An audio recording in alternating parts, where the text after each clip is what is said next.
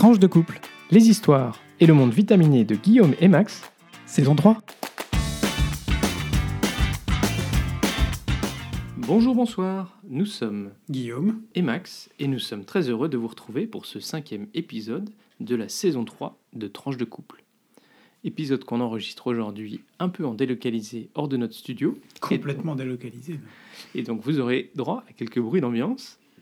On espère que ça vous dérangera pas trop votre écoute. Alors, épisode euh, 5 qu'on a choisi d'intituler Passé imparfait et futur composé. Tout d'abord, un grand merci d'être si nombreux à nous écouter. Comme d'habitude, on vous invite à vous abonner à ce podcast pour être notifié des nouveaux épisodes qui sont diffusés le lundi tous les 15 jours. Et entre-temps, on se retrouve sur notre page Facebook, notre compte Twitter, notre adresse email, toujours tranche le chiffre de couple, et pour l'email gmail.com, comme le nom du podcast. Allez, pour terminer, comme d'habitude, n'hésitez pas à partager cet épisode sur vos réseaux sociaux, ce qui nous permettra d'accroître la notoriété de ce podcast. Et puis, si vous le pouvez, mettez-nous une note ou un commentaire sur la plateforme où vous nous écoutez. On commence, comme d'habitude, par la rubrique Actu. Et c'est Guillaume, aujourd'hui, qui nous fait la première Actu.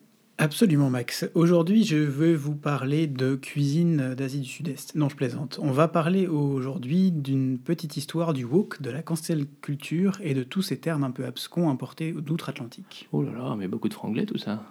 Absolument. Cela ne vous aura pas échappé. Depuis quelques mois, voire quelques années, les expressions d'origine étrangère fleurissent dans le vocabulaire, notamment euh, et surtout de nos euh, hommes et femmes politiques, sans grandes exceptions malheureusement. Ces mêmes euh, politiques, de droite, de gauche ou du centre, semblent avoir décidé de les dégainer plus vite que leur ombre, tant ils n'ont en ce moment évidemment pas d'autres sujets plus importants à gérer, mais surtout sans forcément savoir ce qu'il y a derrière ces termes. L'important après tout, c'est que les gens en face s'imaginent qu'il y a du, de la matière dedans. Bref. Pour commencer et bien remettre les choses dans leur contexte, il faut peut-être rappeler l'origine de ces termes. Ils nous arrivent de la société américaine et concernent en général l'idée de mieux équilibrer la société dans toute sa diversité en prenant en compte les revendications de l'ensemble de ses composantes pour les intégrer au mieux. Et aux États-Unis, cela concerne en particulier les revendications des habitants d'origine afro-américaine. Nous allons donc parler aujourd'hui de deux termes pour, je l'espère, vous en donner une définition un peu plus claire et vous armer pour mieux comprendre pourquoi ils sont utilisés aujourd'hui, souvent mal ou dans un contexte qui n'a rien à voir avec leur signification d'origine. Le premier d'entre eux, dont je veux vous parler d'aujourd'hui, n'a, malgré son nom, rien à voir avec la cuisine d'Asie du Sud-Est, comme je vous le disais. Je veux bien entendu parler du wok, ou du wokisme, comme méchamment appelé par certains ou certaines politiques promptes à vouloir franciser des mots qui finalement n'ont rien à faire dans notre vocabulaire. Quelle est donc l'origine de ce mot? Il faut remonter aux années 50 pour observer la première utilisation du terme woke aux États-Unis euh, dans le cadre de l'activisme noir euh, défendant l'égalité.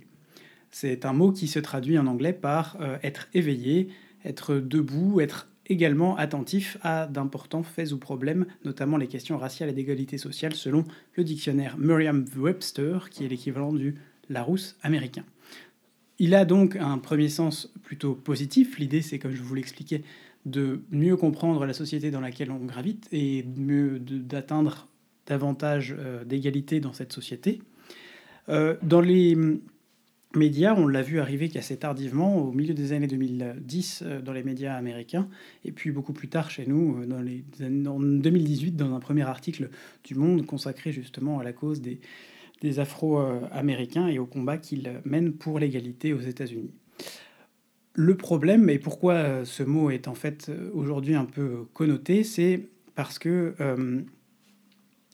est utilisé de plus en plus et dans des contextes qui n'ont absolument rien à voir avec son contexte de base, par des politiques de droite comme de gauche, en France mais aussi aux États-Unis, pour décrédibiliser les adversaires. En gros, en ce moment, en France, vous l'aurez remarqué, il faut utiliser le mot woke dans un discours pour attirer une audience, que ce soit une audience que quand Éric Zemmour nous parle ou de, la décadence et du grand remplacement en marche, ou quand Sandrine Rousseau, à l'opposé du côté des Verts, nous dit qu'il faut se wokiser, euh, se déconstruire et s'exploser pour finir par comprendre pourquoi est-ce que, euh, est-ce que, est-ce que nous devons changer intégralement notre société. Ça n'a pas grand-chose à voir avec l'écologie, on est bien d'accord. Et du coup, ce mot qui à l'origine devrait éveiller les consciences finit par nous endormir une fois de plus, comme toutes les bêtises qu'on trouve sur Internet. Donc une question importante qui se pose avec le woke, c'est est-ce qu'on peut parler d'idéologie?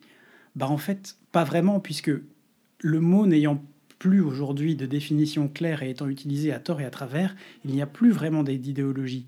Euh, on peut dire que euh, être woke, si, être woke, c'est s'intéresser à ce qui se passe dans d'autres sociétés et euh, à, l'égalité, à promouvoir dans nos propres sociétés plus d'égalité, notamment vis-à-vis des minorités ou de ceux qui sont au quotidien discriminés. Alors oui, dans ce cas-là, on est, moi, je suis, peut, pourrais me considérer comme woke, mais je trouve que non, je ne suis pas woke, je suis euh, je suis attentif à ce qui se passe autour de moi et, ça ne passe pas forcément par, euh, euh, le woke. Bref, l'arrivée de, ce terme chez nous est donc plutôt une, euh, à prendre avec euh, beaucoup de pincettes, notamment aussi parce que la société française euh, comme la société américaine sont extrêmement différentes, l'histoire est différente et la façon d'appréhender les choses doit l'être aussi. Je vous inviterai donc à lire pour un peu plus d'informations un article qu'on vous mettra sur Twitter, écrit par le journaliste Jean, Fabien Janik Cherbonnel pardon, sur France Info, qui décrit de façon beaucoup ou un peu plus précise que moi où est-ce que d'où vient ce woke et pourquoi est-ce qu'aujourd'hui il n'a pas vraiment de sens? Bah alors finalement, euh, vu qu'on est un peu long aujourd'hui, je propose en fait de, contrairement à ce que je vous ai dit au début, de remettre notre, euh, notre petite partie euh, cancel culture à un peu plus tard. On vous en parlera peut-être pendant le prochain épisode ou le suivant.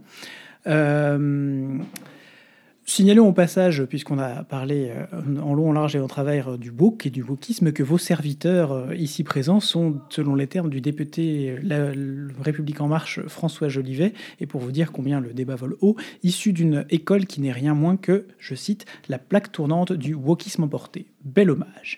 Et en attendant, je vais passer la parole à Max pour la deuxième partie de notre actu. Aujourd'hui, tu veux nous parler euh, intensivement du sommet des, 20 et, des, 20 et des 21 et 22 octobre 2021 de l'Union européenne. Exactement, dans cette, euh, dans cette approche qu'on a d'essayer de décrypter l'Europe, on s'est dit que vous parlez euh, des, euh, du sommet de la semaine dernière était assez pertinent. Il y avait au menu trois sujets importants, l'énergie, l'état de droit et les accords commerciaux. Alors sur l'énergie, bah, vous le savez, c'est un sujet majeur parce qu'on a constaté ces derniers mois une inflation des prix de l'énergie, et notamment euh, pour certains pays dans l'Union européenne qui dépendent totalement des importations, notamment de gaz, euh, c'est un vrai problème. Donc après des heures de négociation, euh, jeudi, les 27 chefs d'État de gouvernement sont péniblement parvenus à se mettre d'accord sur des conclusions communes s'agissant de l'inflation énergétique. Le texte final demande à la Commission européenne d'examiner le fonctionnement du marché du gaz et de l'électricité, pour identifier les potentiels effets pervers et euh, rechercher de possibles manipulations spéculatives sur le marché carbone européen, ce qu'on appelle l'ETS. Euh, c'est sur ce marché que les entreprises s'échangent ce qu'on appelle les droits à polluer. Et en fait, le prix du CO2 a plus que doublé en un an. Alors ça, c'était en, partie euh, en réponse à une demande du Premier ministre espagnol qui souhaiterait revoir le mécanisme d'indexation des prix de gros de l'électricité sur euh, celui du gaz, parce que l'Espagne fait partie des pays qui sont les plus frappés par la flambée des prix de l'électricité. Euh, l'examen des spéculations sur le marché, euh, sur le marché du carbone européen fait écho aux demandes de la Pologne et d'autres pays d'Europe centrale, pour lequel c'est ce marché et la perspective de son élargissement à de nouveaux secteurs qui a fait s'envoler le prix de l'électricité. Certains pays, notamment la Hongrie, ont tenté de mettre en cause le plan de réduction des émissions de gaz à effet de serre qui s'appelle Fit for 55 euh, de l'Union européenne, alors que euh, d'autres États membres, les Pays-Bas, l'Allemagne, l'Irlande notamment, l'ont défendu et euh, ont vu dans l'accélération des investissements verts la solution à la dépendance européenne au gaz et accessoirement à des exportateurs comme la Russie. La France, de son côté, a souligné, comme on pouvait s'y attendre, le rôle stabilisateur à long terme de l'énergie nucléaire, qui permet de pallier la variabilité des renouvelables sans dégager de CO2 à l'inverse du gaz. Le deuxième sujet, c'était le sujet de l'état de droit. C'est un sujet qui a été euh, ah, ajouté à la dernière minute au programme de la réunion des chefs d'État. Quelle surprise Dis-moi qu'on va parler de la Pologne et de la Hongrie. Voilà, c'est en particulier suite à la décision plutôt euh, ce mois-ci euh, du tribunal constitutionnel polonais, vous l'avez sans doute entendu, que la constitution polonaise était supérieure au traité européen. Alors en réalité, cette décision, elle, remet en cause la primauté du droit européen, qui est un fondement absolument essentiel et nécessaire à la construction et au fonctionnement de l'Union européenne. il faut se rappeler que Varsovie était déjà en conflit avec Bruxelles, hein, justement sur l'indépendance de la justice, en particulier euh, sur le fonctionnement euh, de cette Cour constitutionnelle et l'indépendance des médias. Alors que peut faire l'Union puisque les traités ne prévoient pas de mécanisme d'expulsion d'un État qui ne respecterait pas ses engagements? Le traité prévoit dans son article 7 un mécanisme visant à restreindre le droit de vote d'un pays, mais cela nécessite l'accord de tous les autres pays. Alors on voit très bien que ça a très peu de chances d'arriver compte tenu du soutien mutuel de la Hongrie et de la Pologne c'est quand même ballot. Alors l'autre option, c'est de toucher les Polonais au porte-monnaie. La Commission l'a déjà fait puisqu'elle n'a toujours pas débloqué les 23 milliards d'euros de prêts et de subventions liés au plan de relance européen. La semaine dernière, la Commission a aussi demandé à la Cour de justice des communautés européennes d'infliger une amende journalière à la Pologne pour défiance dans l'application de ces décisions. Et la Commission pourrait aussi geler la distribution des fonds structurels à la Pologne il faut se rappeler que la Pologne, c'est le pays qui reçoit le plus de fonds structurels. Sur la période 2021-2027, on parle quand même de près de 75 milliards d'euros, donc c'est pas négligeable. Et on vous l'avait dit dans un précédent podcast, quand on commence à toucher au portefeuille, il y a des choses qui bougent. Exactement. Alors, les chefs d'État de gouvernement ont réaffirmé leur conviction que l'état de droit et de l'indépendance judiciaire sont absolument euh, fondamentaux, mais quand même ont temporisé sur les ripostes qui sont étudiées par Bruxelles et qui ont été mentionnées par Ursula von der Leyen dans l'audition qu'elle a eue au Parlement européen, où le Premier ministre polonais était lui-même invité à s'exprimer. Oui, il a pris euh, et euh, d'ailleurs, il s'est fait interpeller par le président de séance parce qu'il était trop long et il a dit Laissez-moi parler, euh, en gros, vous m'emmerdez. Alors le troisième sujet, c'était sur les accords commerciaux, parce que en fait, il y a euh, différentes visions, euh, différentes approches des accords commerciaux entre les pays membres de l'Union européenne. certains considèrent que, bah, en fait, on est en position de force et donc il faut utiliser les accords commerciaux pour élever les conditions de partenariat économique avec nos partenaires pour éviter notamment que ces accords commerciaux ne se fassent pas au détriment de notre propre économie, qui est soumise à un tas de normes, à tout un tas de normes et de contraintes économiques, sociales et environnementales, afin notamment de ne pas nourrir du dumping ou des délocalisations qui seraient euh, contre nous. Alors c'est ce qu'on appelle le level playing field, hein, vous le savez, on en a beaucoup parlé lors du Brexit, et puis d'autres États membres, eux, pour eux, ce qui est important, c'est que l'Europe reste une économie ouverte, parce que eux sont vraiment les champions euh, du, libre-échange. Et donc finalement, c'est comment déterminer ce bon équilibre entre utilisation des accords commerciaux pour promouvoir un commerce équitable et puis euh, l'équilibre euh, à trouver pour que on préserve une économie ouverte sur le monde. Alors dans ce débat, le Parlement européen, qui vous le savez, joue un grand rôle parce que à la fin, tout comme les parlements nationaux, il doit ratifier les accords qui sont négociés par la Commission au nom des États membres c'est un acteur de poids et il souhaite notamment qu'il figure des engagements plus concrets pour matérialiser les engagements euh, que l'Union européenne a pris en matière de changement climatique, alors qu'aujourd'hui on a souvent des références un peu vagues et qui ne sont pas très contraignantes. Affaire à suivre. Dernier sujet, euh, c'était aussi l'opportunité pour les chefs d'État et de gouvernement et l'Union européenne en général de se féliciter que l'Europe ait d'ores et déjà exporté euh, plus d'un milliard de doses de vaccins anti-Covid premier exportateur euh, du monde, et de loin, on en a déjà parlé, pas besoin d'y revenir. Allez, on passe, euh, comme cette actu était déjà un peu longue, à la belgitude. Guillaume. Eh oui, Max, plus belge la frite, pas si vite. Aujourd'hui, puisqu'on est un peu axé sur des histoires venues d'outre-Atlantique, on vous laisse interroger sur l'origine du terme French fries, frites françaises, qui est utilisé par nos voisins anglais et cousins d'Amérique pour parler des frites. Pourtant, on ne peut pas dire que, mis à part dans le nord du pays, la frite soit vraiment un gros succès en France, alors même que c'est le plat national en Belgique, ou presque. Alors, pourquoi ces French fries? Ah bah oui, Max, il fait un peu la moue, mais mis à part chez McDo où les frites sont dégueu. Non, mais il y a quand même. C'est pas... notre plat national. Et avec des burgers tout le monde apprécie qui euh, français non plus. Les, frites, euh, enfin. Oui, oui. Mais c'est pas le plat national. C'est hein. pas le plat national, tout à fait. En fait, pour mieux comprendre euh, la frite française, il faut d'une part écouter euh, l'épisode 19 de la saison 1 de ce podcast, où nous avions fait le tour de son histoire en long, en large et en travers. Et puis, il faut aussi revenir au début du 19e siècle, alors que les vendeuses de friture euh, des rues parisiennes découvrent la pomme de terre et ses propriétés. Facile à cuire et à dorer, peu cher et très réconfortant, les frites deviennent le plat emblématique de la rue parisienne pendant plusieurs décennies, et la frite est née dans les rues de Paris Mais comme souvent à Paris, les modes passent assez vite et la frite a fini par disparaître des rues de la capitale pour mieux remonter dans le courant du XXe siècle vers le nord et la Belgique, où elle devient à son tour le plat national. Bûchette, bûche, pont neuf, de toute taille et de toute forme, la frite a évidemment évolué aussi dans le temps on reconnaîtra quand même la frite, à la frite belge cette texture si particulière, croquante à l'extérieur et fondante à l'intérieur, grâce à cette double cuisson à 140 degrés pour le fondant et à 170 ou 170 degrés pour le croquant. L'un après l'autre. Hein. Absolument, tout à fait. Oui, c'est difficile de le faire en même temps. Euh, mais bon, on peut imaginer euh, dans le futur une évolution de la cuisine qui permettrait de faire les deux.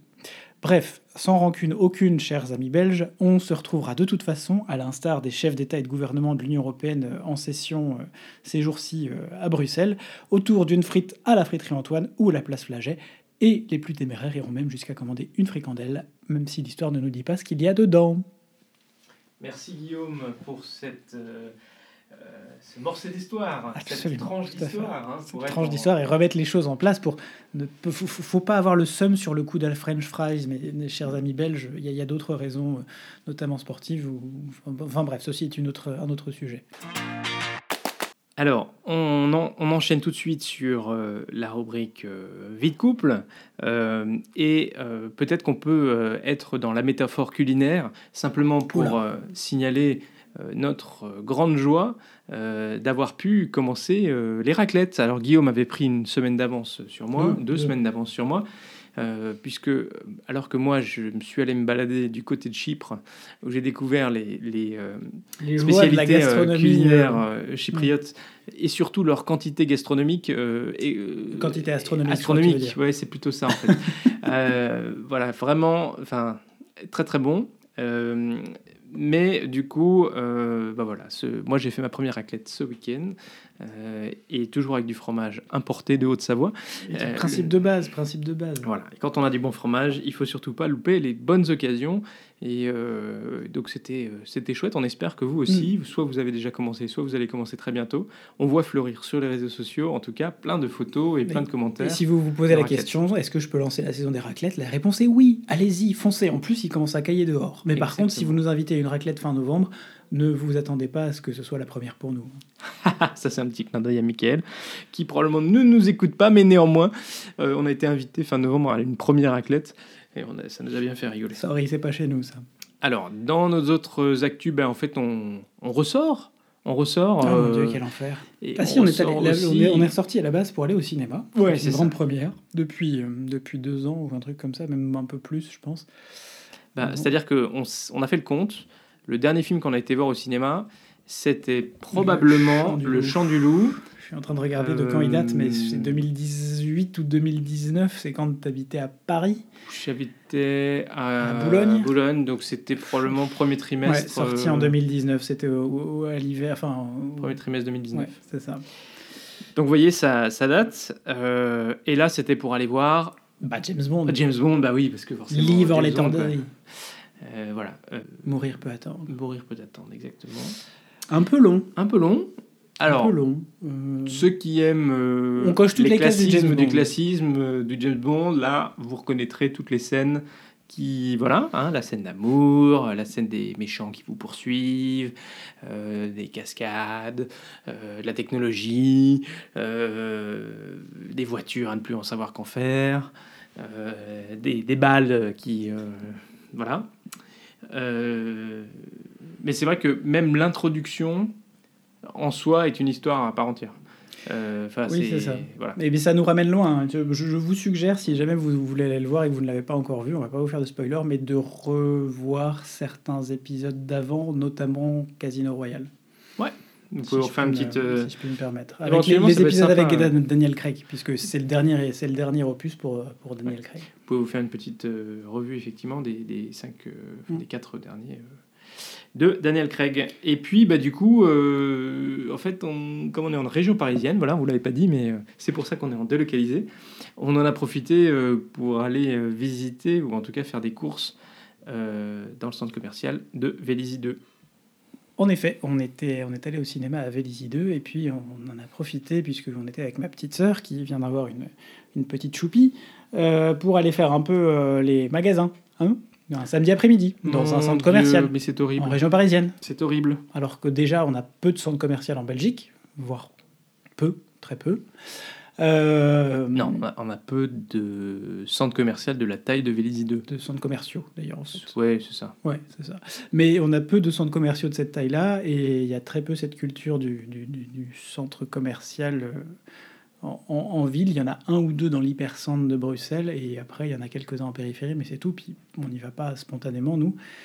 Et donc, se retrouver dans cette euh, foule, bah, il y avait- il y avait un peu de monde quand même. Euh, Un samedi après-midi euh, de vacances, ça fait bizarre. Non, puis il faut, dire aussi que malin comme on est, on n'avait pas pris de sac. Donc du coup, on Ah s'est oui, mais ça, retrouvé à porter problème, euh, un 15 000 autre trucs euh, dans les bras et puis surtout à attendre que ta sœur fasse son choix euh, de ce qu'elle allait, ce qu'elle avait envie d'acheter, ce qui était très bien. hein, on était là pour ça, pour aussi euh, voilà. Tout à fait. Mais du coup, c'était moins simple. Absolument. Enfin bref, on vous le déconseille en tant qu'expérience. Après, euh, voilà, on a passé une très bonne après-midi aussi à faire rapidement les magasins, mais, mais voilà quoi. Alors, on voulait en profiter, profiter de cette rubrique Fit Couple pour aborder un sujet un peu plus de fond. C'est que- quelque chose que Claire, à qui qu'on embrasse, euh, nous a suggéré euh, d'essayer de partager euh, peut-être des perspectives sur différentes choses. Et donc, on voulait prendre le thème des souvenirs. Absolument, les souvenirs en famille, c'est un thème qui, qui- qui à cœur, qui tient aussi beaucoup à cœur à Max. Moi, j'ai la, chance d'avoir encore deux, deux grands-parents euh, qui, sont, qui sont avec nous et qui, qui ont plein de souvenirs à partager. Alors moi, je suis plutôt du genre à les écouter quand ils en parlent, mais Max, il aimerait archiver tout ça et, et- et- avoir une, une trace de, de tous ces souvenirs. Bah, C'est-à-dire que, en fait, alors bon, moi du coup, j'ai effectivement plus mes grands-parents qui sont avec, euh, avec nous. euh, et puis, j'étais quand même plus jeune quand ils sont partis. Et donc, j'ai pas euh, énormément de souvenirs de ce qu'ils ont raconté. Et bah, la mémoire, elle est aussi euh, un petit peu, elle file. Et je me dis que même le fait d'entendre euh, les... Donc, entendre, parce que ça peut être à l'écrit, mais ça peut être à l'oral. Et comme nous, on a la chance d'avoir du matériel qui permet d'enregistrer, notamment des podcasts, ben c'est aussi peut-être une occasion pour nous plus tard, pour les petits-enfants, les arrière-petits-enfants, d'entendre euh, bah, les parents et, et les grands-parents écouter, enfin exprimer eux-mêmes euh, leurs souvenirs. Et ça, c'est, je trouve ça chouette. C'est quelque chose que euh, qu'on va essayer de faire aussi euh, dans la cousinade qu'on va organiser dans du côté de ma famille maternelle.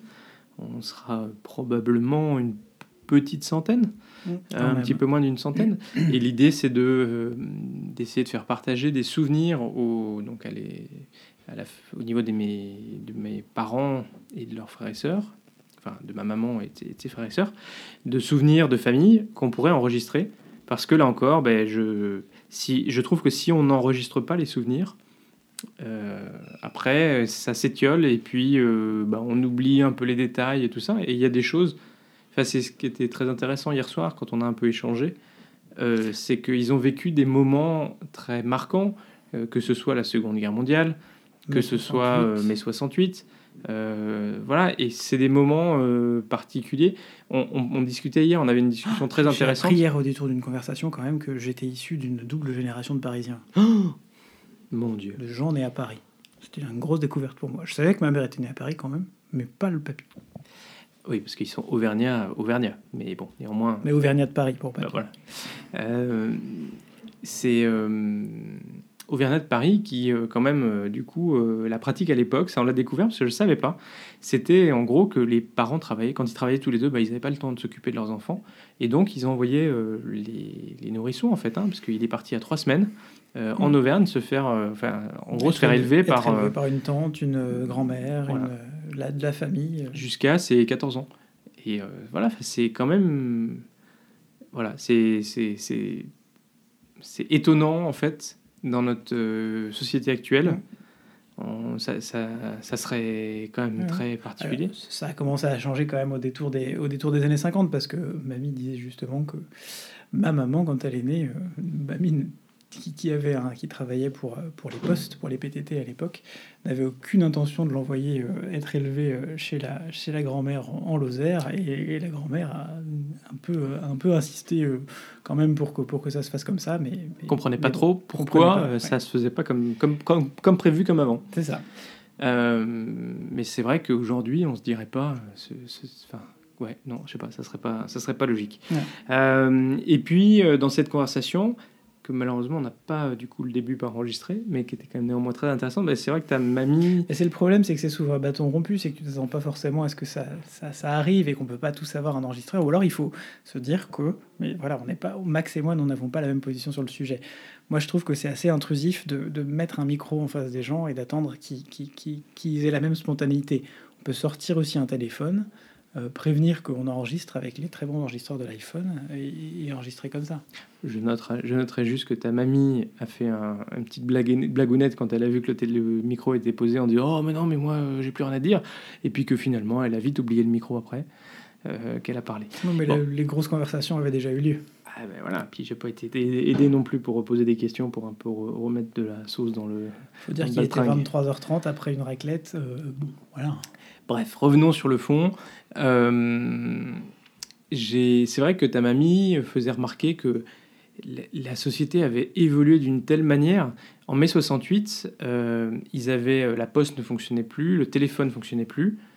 Et donc, en fait, ils étaient coupés du monde. C'était très difficile d'aller travailler. Ton papier racontait que c'était l'armée qui faisait les trajets entre Palaiseau et Paris, la porte d'Orléans, et ensuite, bah, ils faisaient tout à pied, parce qu'ils habitaient euh, Palaiseau et, euh, et lui travaillait à Paris. Euh, et, elle se disait, mais aujourd'hui, enfin, est-ce qu'on pourrait imaginer être coupé d'Internet euh, et du téléphone? Et j'avais envie de dire euh, que pour nous, ce serait peut-être à comparer à une coupure d'électricité. Euh, je sais pas, mais en tout cas, on, on s'imaginerait pas, je pense, d'être coupé complètement comme ça du monde. Vous imaginez le confinement s'il n'y avait pas eu Internet? On se serait tiré des balles rapidement quand même. hein. Ouais, ça aurait été un autre délire. Sachant qu'à l'époque, en plus, ils n'avaient pas la télé, hein, donc ils avaient juste euh, la, la radio. Mm. Voilà, donc en tout cas, euh, bah, les souvenirs, oui, c'est. euh, mais ça- je, je- je note que ça demande toujours un peu un effort de faire parler les, les anciens, mais que si on partage pas, en fait, bah, après, on, on se rend compte que ça nous manque. Et c'est vrai que ta mamie disait que son père avait été fait prisonnier euh, dans la guerre de 14, qu'il avait fait Verdun, mais qu'en fait, il n'en avait jamais parlé. Et du coup, ben, il il savait pas. Il y a d'autres, euh, il y a d'autres traumatismes derrière Oui, aussi. oui, mais du coup, que, elle avait découvert ça, euh, qu'il avait été fait prisonnier euh, en regardant, en découvrant son matricule après qu'il ait été, parce qu'elle fait de la généalogie, après qu'il était décédé. Mm. Et, et c'est vrai que, hum, voilà, enfin, prenez le temps de, de discuter, prenez le temps de d'essayer de poser des questions. C'est très chouette de savoir d'où on vient, et c'est dommage après coup de, de regretter de ne pas avoir euh, pris le temps de, partager. Et en général, euh, bah, nos anciens, ils adorent aussi un peu raconter. Et c'est utile pour composer son futur, n'est-ce pas, de parler du passé, euh, du passé, de son passé, de savoir d'où on vient, comme tu le dis, Max, et, et- et d'apprendre aussi de ce qui s'est passé avant pour, pour faire mieux en, en général. Exactement. Et pour conclure euh, cette, euh, cet épisode, Max, tu vas nous parler d'une initiative euh, qui a été lancée par... Et ben par la, la ville, euh, la commune d'Ixelles, là où on habite, Absolument. Et une l'ouverture d'une qui- Vélothèque. Voilà, on va vous parler vélo, Et pour oui. vous changer un peu. Alors en fait, l'initiative a été prise parce qu'ils ont constaté euh, qu'un des freins majeurs à l'apprentissage du vélo euh, chez les enfants était euh, simplement la possession euh, d'un vélo. Parce que, bah oui, les enfants grandissent, euh, les vélos, ça coûte cher, et donc acheter un vélo tous les deux ans, bah, ça, devient vite impossible. Euh, et quand on récupère celui du grand frère ou de la grande sœur, bah, il n'est pas toujours en bon état. Alors, du coup, ils ont créé une vélothèque à Excel où on peut louer un vélo d'enfant entre 2 et 12 ans pour 20 euros par an. C'est une initiative de l'Échevine de la vie de quartier, El Gossé, euh, avec les services mobilité euh, de euh, la commune. Donc cette vélothèque, elle a été mise en place le 15 septembre dernier dans un lieu initial avant d'être dans son bâtiment final qui est situé au, cœur du quartier de, de Flaget. Il y avait déjà en fait des vélothèques en région bruxelloise, mais le sud était globalement mal desservi puisqu'il y en avait une seule sur la commune d'Ucle. Alors c'est finalement un projet qui est de collaboration citoyenne parce que la vélothèque va fonctionner avec des bénévoles qui ont des notions de mécanique pour aider à entretenir la flotte de vélos euh, et qui vont aussi accueillir les enfants et leurs parents. Euh, donc la Vélothèque disposera d'une flotte de vélos euh, neufs qui a été subventionnée par la commune, mais les familles sont aussi invitées, si elles ont des vélos de petits dont elles ne se servent plus, à en faire don. et donc si le vélo n'est pas en trop mauvais état, vous pouvez l'apporter à la Vélothèque et en échange, vous aurez un abonnement d'un an. Donc c'est aussi pas mal parce que du coup, ça permet de, de rapporter. Un échange de bons procédés finalement. Donc, bah, les ambitions qui sont poursuivies par ce projet, c'est à la fois de promouvoir le vélo auprès des enfants et des familles, de réduire la consommation en, favorisant une économie euh, euh, circulaire de réutilisation et de partage, plutôt que finalement de posséder, consommer, euh, et puis ensuite de mettre à la poubelle ou de plus savoir qu'en faire. Et puis social, parce que ça permet de mettre à la disposition des vélos pour enfants de manière économique. 20 hein, euros par an, c'est quand même c'est un, c'est un investissement, mais c'est quand même raisonnable. De réparer les vélos et puis de rassembler en fait les gens euh, autour de cette initiative, puisque, euh, comme je l'ai dit, ça euh, fonctionnera aussi grâce à des bénévoles. Voilà, on voulait simplement leur faire un petit big up. Bravo, belle initiative. Merci Max pour cette, dernière, cette dernière rubrique. Bah, c'est déjà la fin de cet épisode. si ce podcast vous plaît, faites-le découvrir autour de vous et n'hésitez pas à mettre une note sur Apple Podcast, un like sur YouTube ou un pouce bleu sur Facebook. Il est diffusé tous les 15 jours. Alors d'ici là, portez-vous bien. Gros bisous et à très vite pour de nouvelles tranches vitaminées.